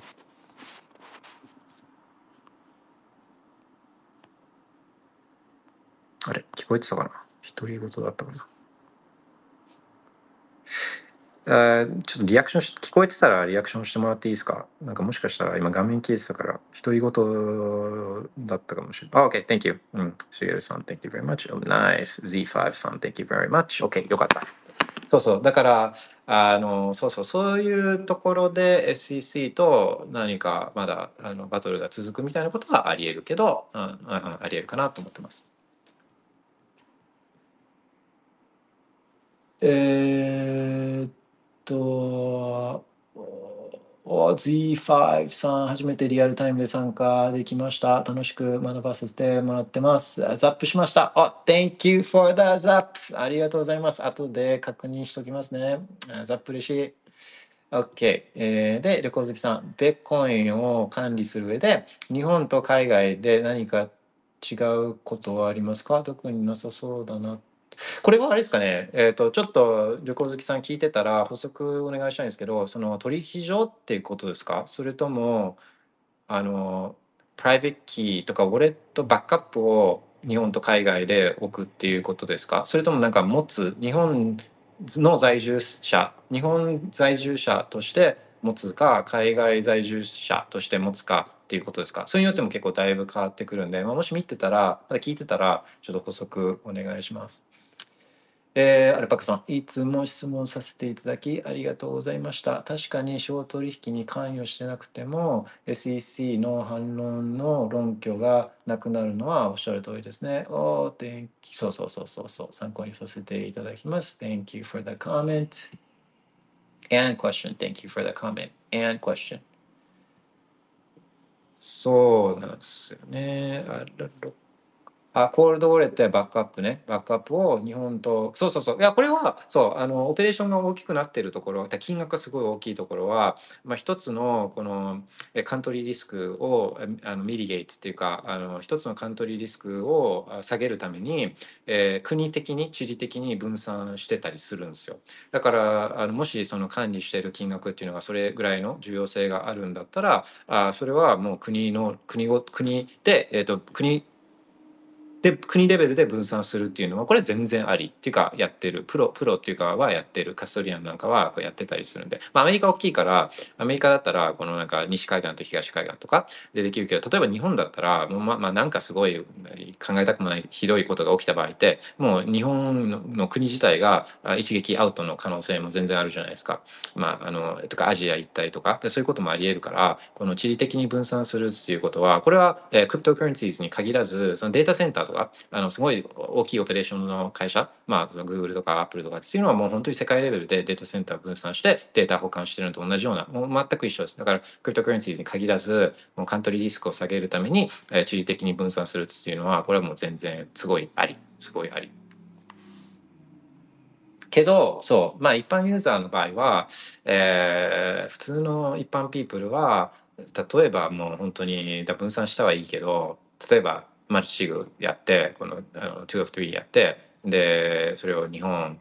アメリカ、で、なんかヨーロッパみたいな感じに分けたけど、そのアメリカの金庫に行けない みたいなとかもあるから、あのそうそうそうそう、あのまあそれはそう、あの状況にやっぱり、まあ、状況に合わせてっていうことになるんですよねどうしても。One size fits all はなかなかないんですよね。いや、ありがとうございます。なんかいろいろ話せてとても楽しかったですけど、あの聞いてくださってる人たちも楽しかったらよかったなと思ったりします。OK、今日はこんなところですかね。Have a wonderful day. Bye Bitcoin. Bye bye.